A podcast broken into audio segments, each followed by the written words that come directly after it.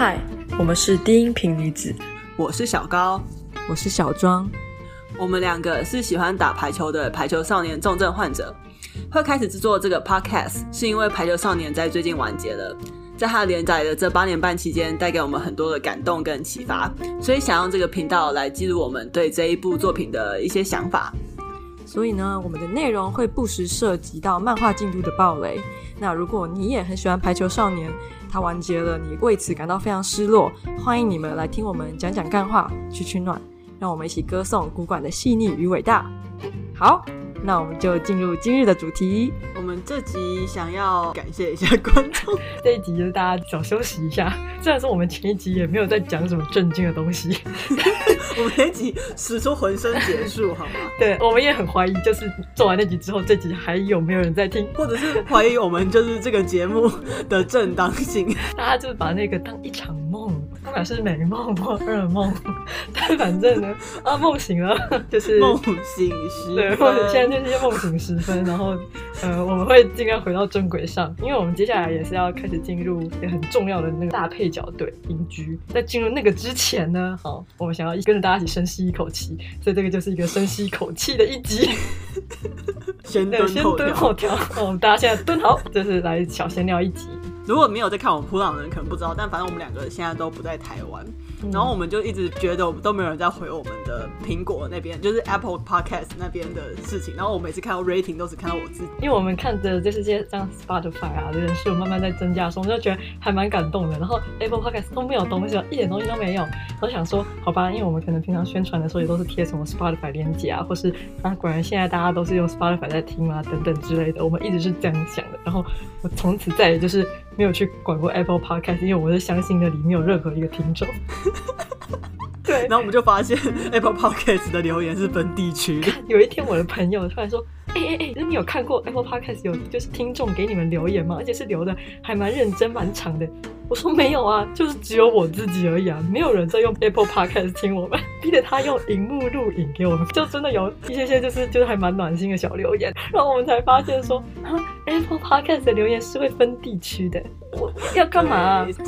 那这是什么半吊子的反全球化行为？我真是没有很明白。好，但反正就是觉得说，如果呃在那边留言好像也没听过我们回应的观众，那不是我们登出不想理你们。我们真的不知道有人在用 Apple 听，那我们以后会请就是台湾友人定期荧幕录影。虽然听起来很蠢，就只是要跟大家说，大家还是可以用 Apple Podcast 留言，我们是看得到的。然后我们也很感谢，对，感谢大家，还要感谢噗浪上来留言的人，对，跟在 Spotify。听我们的人，对，我们就是起始的原因，在上集讲过，就是一些非常私心的理由，没想到就这样汇集了一小群听众，对啊，反正就是就还蛮开心的，谢谢大家，谢幕的留言，好，大家再见。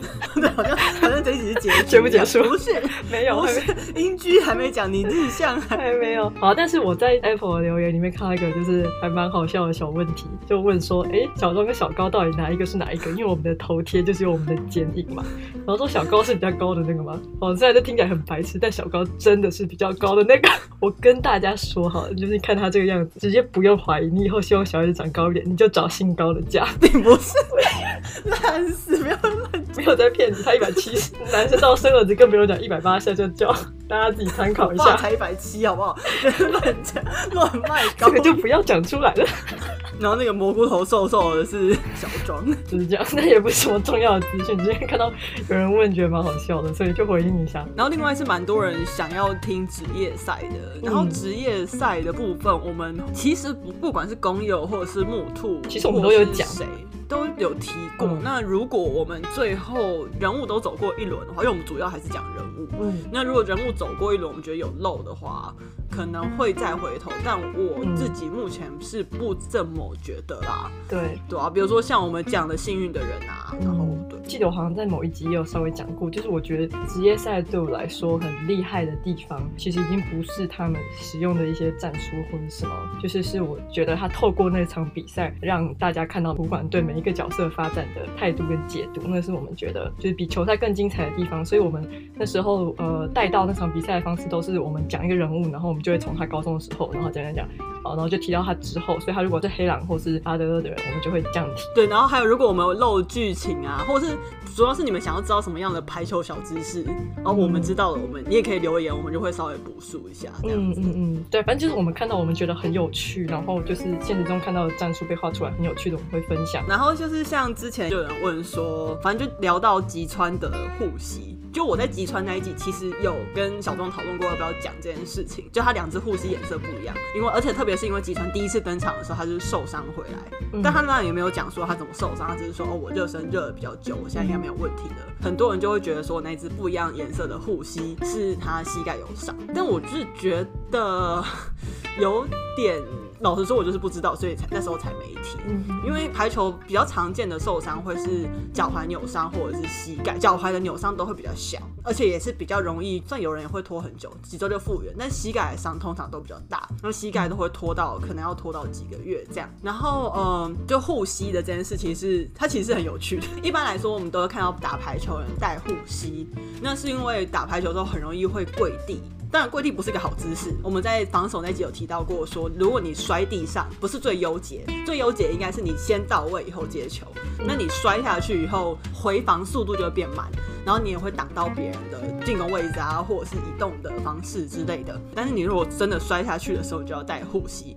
所以一般大家看到呃排球的新手在打的，或者是在呃排球上里面。大部分都能带那种是软垫式的护膝吧，就是它是一块软垫在正前方，是避免你跪下去的前面那一块，就你膝盖骨直接撞地上。其实如果你们去看的时候，像牛若，或是像一些蓝中手。他们也不带护膝，就是不需要防守人，基本上就不会带护膝。公牛也没带，二传手通常是没有，但我知道影山有带。嗯，对，其实护膝也多少有一点就是帮忙支撑肌肉的那个效果在啦。应该说，或者说我自己拿来做这样用。嗯、反正就是我刚开始练球的时候，我们如果之前没有在练球，就等于我们大腿肌都没有建立嘛。你开始跟着系队的训练跑的时候，你就每天一直蹲，一直蹲，一直蹲。其实排球就是很伤膝盖，虽然我们会尽量用一个对膝盖比较没有那么负荷的姿势去蹲，但是。就多少还是有点伤膝盖，特别是在你大腿肌没有被建立的时候，就是你的肌肉有点拉不住，所以你的膝盖有时候就会承受一些比较不必要的压力。所以我在练球的前三个月的时候，我其实常常会觉得膝盖不舒服，膝盖很酸。对对对对对，或者关节好像有点被压迫的感觉。蹲久的时候，后来我就是带护膝，我会把它绑很紧，它就是在我蹲住的时候有点帮忙拉住我的脚。绑好护膝之后，我的确有减轻我膝盖的负担。那我这样子练到大二大三，其实有一阵子我都不带护膝，其实那。阵子不带护膝有一个很好笑的原因，第一个方面是我的大腿肌起来了，所以不带其实也不会不舒服。然后第二个原因是，你知道我们系队就是不像校队有很好的资源，我们可能都要在外面练球。然后我们以前系队会很白痴的在白天练球，然后就是那种礼拜六一大早，然后你就可以想象，如果是春夏天的时候，太阳就很大，然后我就晒出斑马脚。我的大家都有斑马脚，好不好？不要想要偷偷避免斑马脚的事情。是，是斑马的很厉害，不是一般的斑马脚。你也都人家也是青春。年华二十二岁，二十岁喜欢穿短裤，然后就我想要均匀晒黑一下，然后那时候是这样想的啦，我也没有想说我要就此就是不要护膝，可是我想说我要先把脚整个晒黑，所以有一阵子我就把护膝拿掉。好孩子都不要学，好孩子都不要学，护膝要戴好。就是我在之前几集有讲，我有一只脚受伤嘛，然后我是伤内侧韧带，所以其实自从那之后，我右脚练球就一定会带一个呃侧边有铁条的护膝。嗯、那侧边有铁条应该是后来就小。小庄你也会带，对对对，就是因为它其实对，就膝盖，刚刚小庄讲的这一块，就是膝盖支撑的这一部分是比一般的护膝好的，因为一般护膝就是整块是软，只有前面有一个软垫，对，所以我自己就会带成吉川那个样子，嗯、就是我右脚会带那种怎么说，它是一块有魔鬼粘的，所以你要把它拉紧后缠在上面，嗯、然后它会露出膝盖，它会勉强让你膝盖可以动作，然后旁边是铁条，嗯、然后如果另外一脚如果那一天就要很认真接球的话，不然我也就是人人老了就开始就是会懒得。带那个防膝盖骨那那一种护膝，那种护膝就是就是反正你不跪地，其实你就用不到那个护膝。然后呃护肘，我个人没什么用过。那因为大家看到膝骨会带护肘，我个人觉得护肘是在你逾越的时候呃防那个手肘的。他们我们肌贴前面讲过，反而是排球少年没有出现。那那个影三不喜欢用的白贴，我个人是很少用白贴啦。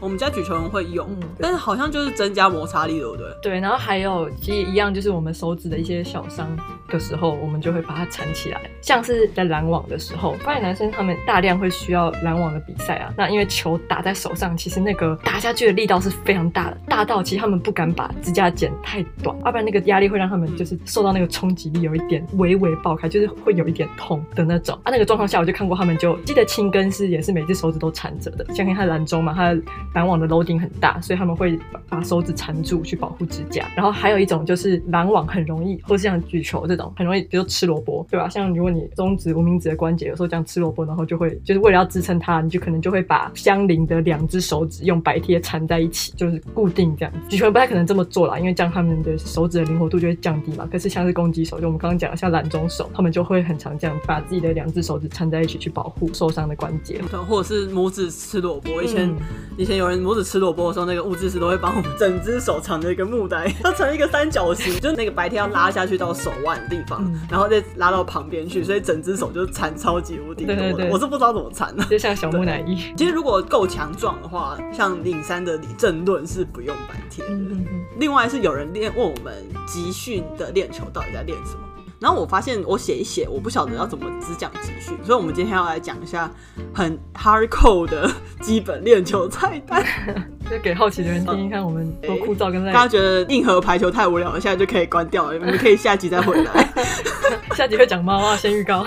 怕你们没听，这有点大呢。不会啦，后面也很很有趣啊，大家听一下，就是增长小知识嘛。练球这件事情，在排球少年琢磨的其实蛮少的。那即便是集训，他也都是全比赛的集训，你就看到他们去跑去东京打比赛。嗯，当然，就是他们会异地训练的话，都会跟别的队伍组织友谊赛。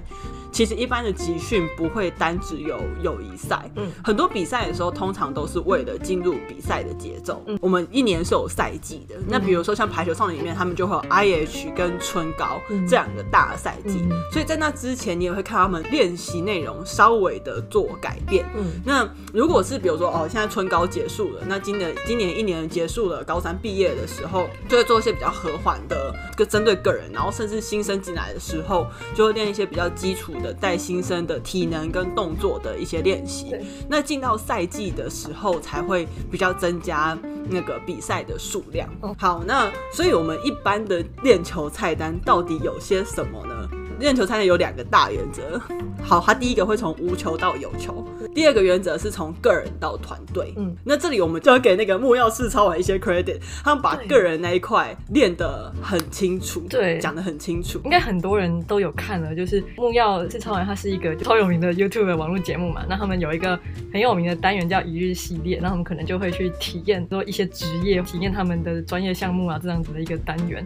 那他们最近上的一个新的影片是叫《一日排球少年》，非常推荐大家去看，因为首先呢，他的开头就已经真的很认真的在致敬排球少年，就是他让台志远讲翔阳开头的台词讲很好，虽然他就自己胖胖短短的在那边，但他也是好好的站在球网前讲的那一段话，就蛮好笑的。而且他们到东山高中去，因为东山高中是女子排球强校，基本上这几年就是他们很常都是冠军，对，所以就去跟这些高中美眉们一起练球，而且是真的跟着他们平常的菜单走。大家如果听完我们今天讲，我觉得我们用叙述的很抽象的话，你们可以直接去看木曜的一日排球少年，就是直接把我们的内容就是会具象化给你们看。对，而且美眉们就真的很强。虽然我不太喜欢他们后面打 play 的地方，但大家见仁见智吧。他们其实脱鞋子打球还蛮危险，就那样很容易碰到脚。但美眉们看起来也保护自己，保护的蛮好的。而且那是应该是学姐去打，不是他们不敢让现役上。对啊，我是觉得就是每间学校有他们自己的防护员跟专业的老师，他们不会为了综艺节目去开自己赛季的玩笑。所以就是我觉得录出来的东西都是学校同意的东西，或者教练同意的东西。就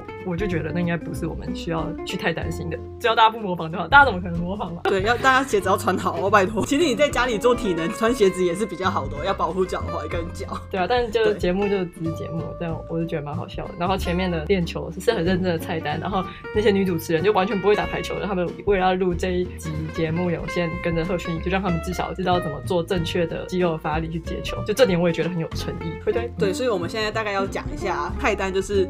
好，热身就是静态伸展，静态伸展通常都是个人，然后跑操就是冲刺，然后抬腿，其实就马克操，我不知道大家有没有知道马克操，就是练排球、篮球什么什么，就是前面热身都会用到的操。像我们的话，因为我们有排球场，所以我们通常都会利用球场，就是我们可能会从球场的底端出发，然后做一个动作，比如说像我们刚刚讲弓箭步好了，我们就一步一步跨弓箭步，跨到场中央再回来，然后就一直换动作。对啊，或者是单脚跳啊，然后开合这种，然后一开始先增强一点你的肌力，然后把身体热起来。这做完以后，然后才会做球操。那球操的话，其实就是用球去做做伸展，让你适应球的质量跟大小。然后比如说我们会用。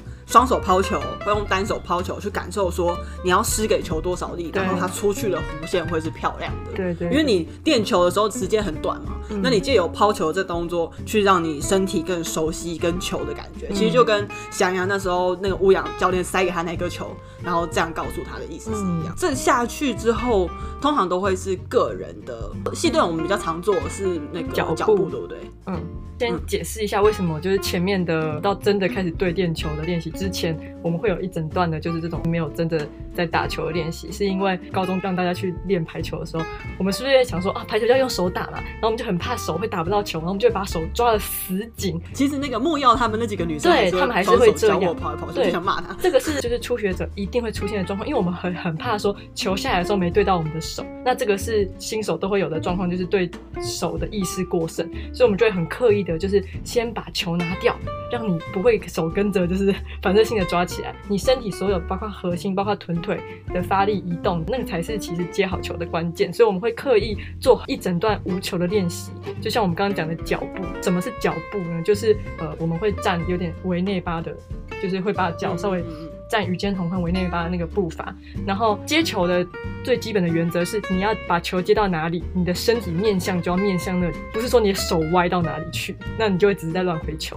那我们为了要让学妹或者让初学者知道这点，我们就会在没有球的状况下叫他们去跑一个，就是我们会两两一起，然后以他他们的 partner 为中心，我们会绕着那个人跑，压低重心的接球的步伐。我们会想象我们要把球接到那个人身上，如果球在左边的话，我们就会把那个人当轴心，然后朝左边跑出去。可是与此同时，我们的身体还是会一直去调整我们的面向，一直是面向我们的 partner 的。就是我们会有一个这样子的练习，就让你习惯说，你的身体会一直跟着你的接球目标去移动你的面向，而不是靠手去改变角度。这个是真的去接触到排球之前一个非常重要的观念跟训练。嗯，所以光是把球垫高，前面就有很多事情，你要有激励，你要有正确的脚步跟身体面向，然后才把球垫回去。嗯嗯嗯。对，然后所以这是基本的脚步的部分。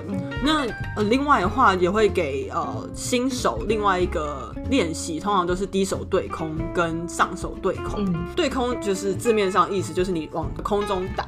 那其实你对空的时候有也有很多个层次。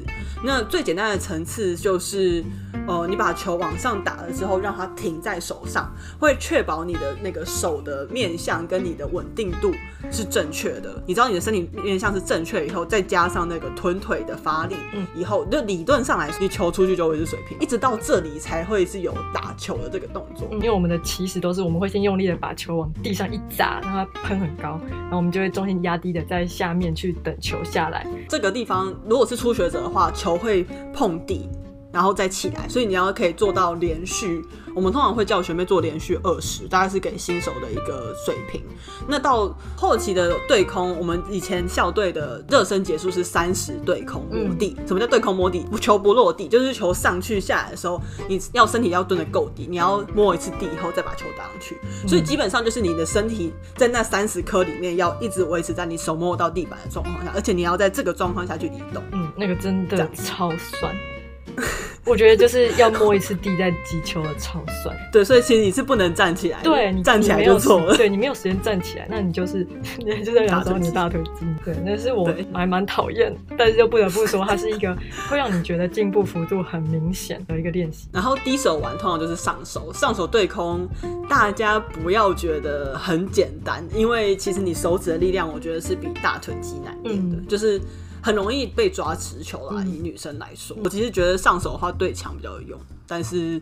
见仁见智啊。然后我自己有一个，因为我们在练上手的时候，手腕很重要。球触到你的时候，你的手腕要向内收，再弹出去，就是手腕要很柔软，很有弹性。刚开始练上手的时候，我是完全不知道怎么使用手腕关节的，就我的手腕很僵硬。哦，就是你是用手肘在移动，不是用手腕的。对对对，一开始，然后开窍的那个关键就是我去拿篮球来对墙。如果女生你一开始就是怕篮球很重，也有女用的篮球嘛，就那个重量刚刚好。那因为篮球比排球重，就是篮球弹回你手上。的时候，它那个重量会压你的手腕。我就是在篮球吸进来的时候，我才有种哦，我的手腕就有被强迫弯向我，真的感受到那个就是 手腕在那边弹的那个感觉。一边也帮你增加你的指力，跟你手腕整个手的力量。所以如果你篮球的上手你已经拖得很好了，你回去举拍球的时候，你觉得哎，就会变得很轻松，然后会对球的掌握性变高。另外，我要跟大家 澄清一件事情，就是其实上手是一个非常非常温柔的动作，它是一个很像很漂亮的有力的弹簧，嗯、所以你应该是把球。吸进来以后再推出去，嗯、这个动作好的是没有声音的，不好的才会有嗲嗲的声音，就是你的手指其实没有卸到力，然后通常那种球都会旋，这种都会被吹二次击球。嗯、所以排球少年大概是因为影山举球不能太干，给他一个音效。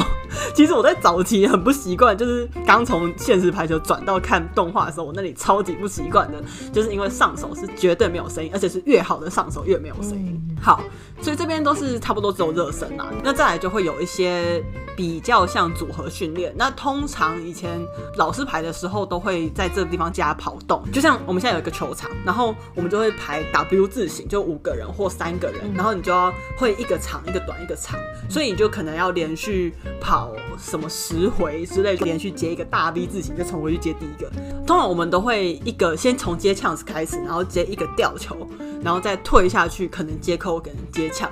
那这时候当然你还是要注意身体面向，所以这一段通常就是会包含脚步，但它还是个人，所以他就会利用整个场的空间去促使你在整个场跑来跑去。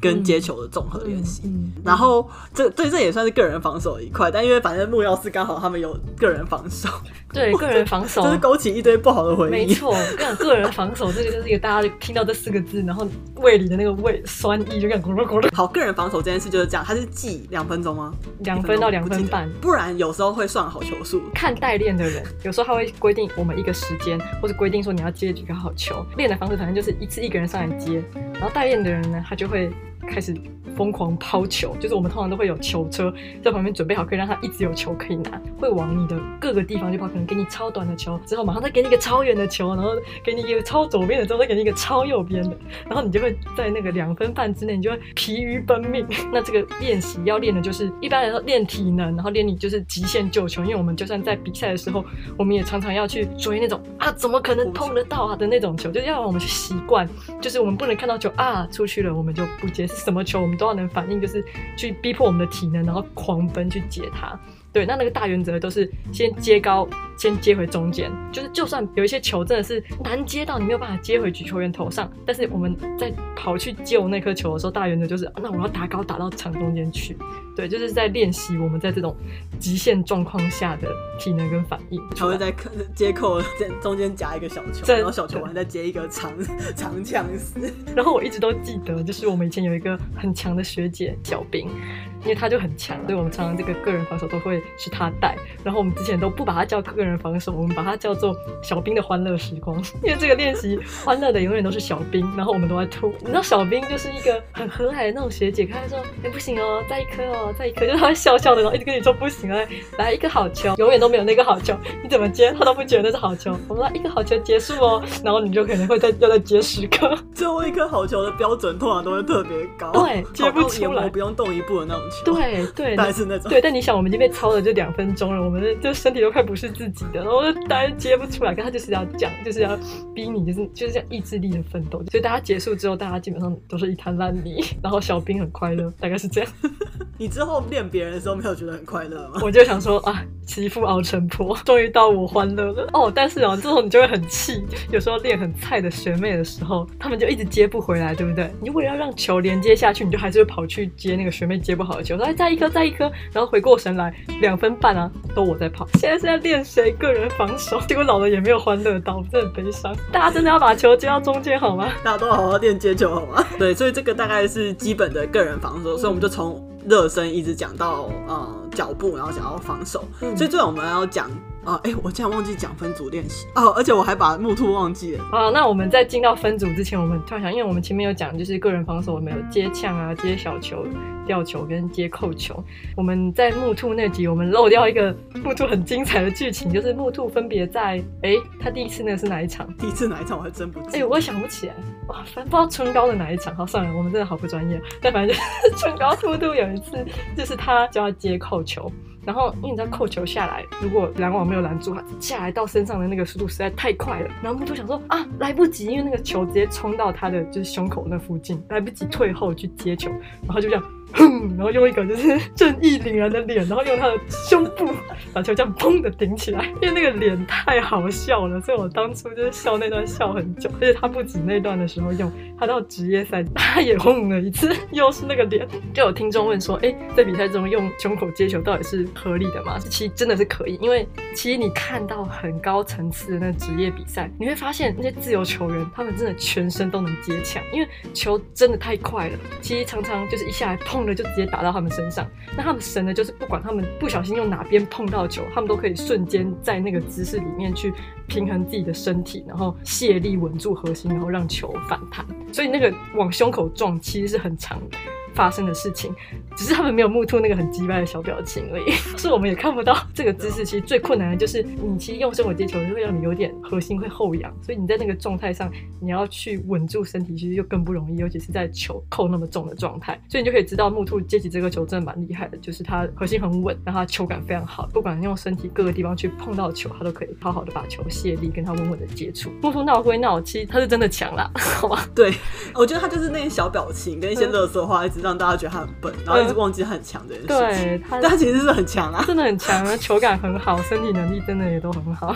所以好，讲完了接球部分，其实看那一次在侧重什么。如果在侧重于练新人的话，这种前面的个人防守就会练比较多。嗯，那分组练习就是比较接近比赛的时段的时候会做的。嗯，那什么叫分组练习？就是通常会分三大组：自由、举球跟攻击守门。所以说，攻击守门是一个多么不值钱的职业，觉得他们是没有特别的专项。对，然后。反正就一群攻击手，然后去练球这样。有时候会分辅举跟大炮一类，然后篮中一类啦。举球其实就比较好理解，就是他们通常都会做手指伏地挺身。我们以前的球场旁边都跟篮球场混在一起，所以他们其实会去用上手去对篮筐。那反正就是总而言之，就是一堆上手的加强训练，就去让他们打比较准。就是举球，你一直狂举四号位，要十五颗好的举球之类，然后再背举，然后快攻这样子的不同的练习。那简单来说，篮中的话。就会是接小球跟拦网嘛，当然大炮也要拦网，然后接小球，但大炮就还要再加防守。嗯、所以我们就一直说大炮其实是所有的攻击手里面最难练的位置。嗯、我自己是这样认为，因为你防守很重嘛。那拦中拦网的话，当然不是说拦网很简单，但它判断层面比较重，技术层面没有那么的难。主要是你高，然后核心好就好。嗯、然后我想最惨是什么？你知道吗？大家在做些愉快的小练习的时候，自由就走一直在个人防守。他们就在老师或者是助教的一对一个人防守，嗯、他们已经要加入大家一起防守部分哦。然后大家已经开始快乐去玩其他训练的时候，他们还是在继续个人防守。Respect，大家的个人防守时间是两分半，然后自由二十分钟。对啊，然后这是分组练习。再来讲那个团队，那通常呃比较常见的团队练习应该就是三人联防跟接发。嗯嗯、那这两个其实就都是接球。那我们在防守那一集有讲过，比如说弧线，这其实就是三人联防。通常是前面会站两支到三支的学姐或者是助教在配球，然后后面防守通常是三个人，所以那个弧线就要跟着前面的攻击手做移动跟连接这样子。嗯、对，变得是后排的防守。对，然后接发通常就会是大家拉去对面，然后就发球。对，就是一边的场上会左右各站一个人。然后另外一边的场就是会站发球员。嗯、那我通常接发这边的话，我们会把一支举球员摆在他平常的举球位，这样我们就会有一个接球的目标。好，所以一般的练球，它当然还可以再增加到更多，比如说你可以增加到四个人、五个人，但通常团队练习就会到这样。嗯，剩下就是快乐时间了。通常到这里老师喊收的时候，大家就知道哦，快乐时间要来了。嗯，因为再来就会是自由攻击跟发球，耶耶耶，就要 play 啦 这样。然后，所以自由攻击跟发球都是在啊、呃、play。之前的一个暖身，嗯、那哦，我们刚忘记讲攻击了。我其实有想到要讲攻击，攻击其实因为它是个人练习，那通常都会是学姐在带带你个练的时候，会教你攻击动作。嗯，攻击动作比较常见的会是对墙的时候。嗯，那如果大家不知道我在说什么，可以去看第一季最后一集跟最近的那首 OP。它有一个我很喜欢的视角，是他丢球对墙。嗯，那通常丢球对墙的时候，那时候我们其实就会用手去对那一颗球。嗯，然后那颗球就会。弹地，然后弹墙回来，嗯、那是最常见的呃扣球的包球练习之一。对，那如果大家有在看漫画的话，就会看到佐久早他的手腕很怪，然后他的手腕就可以转那个球旋度，所以它不会是直线的。所以他那里有在讲过是什么叫对墙包球，嗯、所以对墙包球至少出现过两三次。嗯、那这个是战地的对墙包球，嗯、然后攻击部我们刚好上一集讲了。对，那攻击部跟对墙包球这两个其实会分开来练。然后到组合起来自由攻击的时候就已经是非其实非常进阶的练习。那、嗯、这时候就是你好整个今天练完之后，那就你就抛球给举球员，嗯、举球员就举给你，然后就上去打球，就跟举球员练配合。大家在排球上里面看到，只要在练习的时候，他们都会自由攻击。永远都在自由，永远都在自由攻击，他们永远都很 happy。然后收起来再下雨就是发球，那发球就是练一下当天的手感。那除非像乌野在打春高之前有特别的规定之外，其实就是跟学姐问一下怎么发，然后发直线这样子。那通常这时候自由或者是一些觉得自己今天不用再练发球的大炮会想去解发，嗯、这些练完以后就是 play 的时间了。通常会在最后半小时或最后二十分钟就简单的打个 play，然后会看当时的练习方针这样。呃，如果像我们。人够多，平常练习可能在 play 时间，我们就会是自己队上，可能就会分两队去打。那如果接近赛季的时候，我们可能就会尽量会去跟外系的去约友谊赛，就是像你在漫画里看到的，他们会跟外校打或者什么的，就是你会去跟。不熟悉的队伍打练习，跟先发队友的配合。好，这是一个基本的三到四个小时的练球内容。嗯、然后收操就回家的事情，不然跟人就铁到爆炸。嗯、回到一开始的话题，就是有人问我说，那集训到底会是怎么样？那如果非赛季的集训，通常并不会有那么多的比赛。那我们以前老师就会把前面的个人跟一些体能的部分。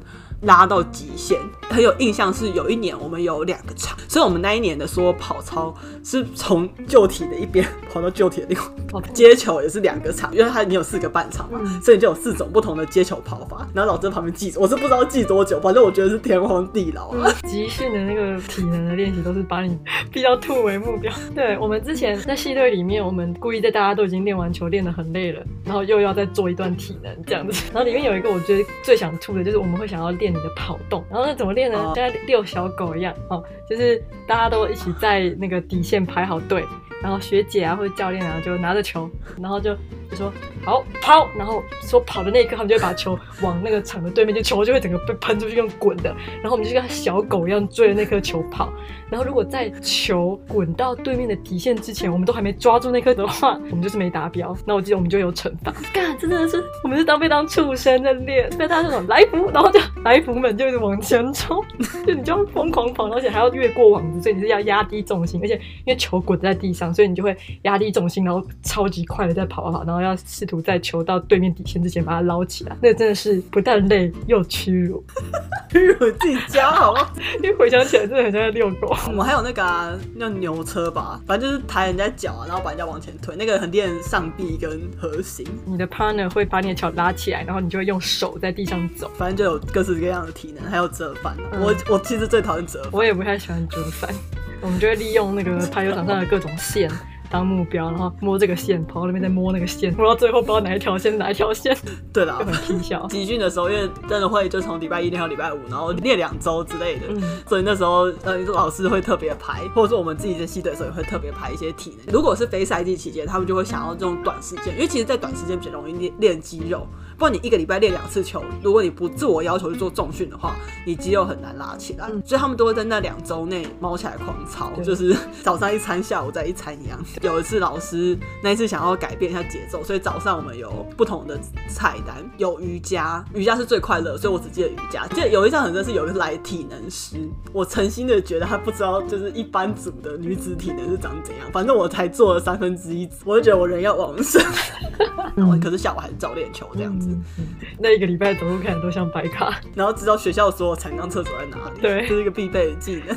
其实我们刚刚讲了这么多，就是日向他在国中三年都没有教练，嗯，然后他可以在这个状况下，他的姿势他没有受伤，然后他的姿势也还蛮，虽然他一开始就明显是靠直觉打球，嗯、所以会让尹山跟牛若学院派的人不太爽，嗯，但他并没有，就是至少他动作看起来是没有太奇怪，所以我就觉得他蛮厉害的。不过也有一个很明显的，你可以发现他自己一个人练是没有办法练防守的，他能自己做的就是一直对墙包球嘛，然后练体能长跑啊，但是他没有办法，就像我们刚刚讲，你所有的防守练习都要团队配合啊，练联防啊，然后对方要扣球给你接啊什么的，那个就像自己没有办法练，所以他刚开始进去的时候防守就很菜。大家刚才讲的很多，嗯，希望大家没有睡着，然后大家写文的时候比较有素材。嗯、然后如果对其他 打排球的小细节还有兴趣的话，也欢迎来问我们。我们竟然在讲完《王的男人》之后，可以直白的直接跟大家说，我们今天要为大家提供写文的素材。我真的是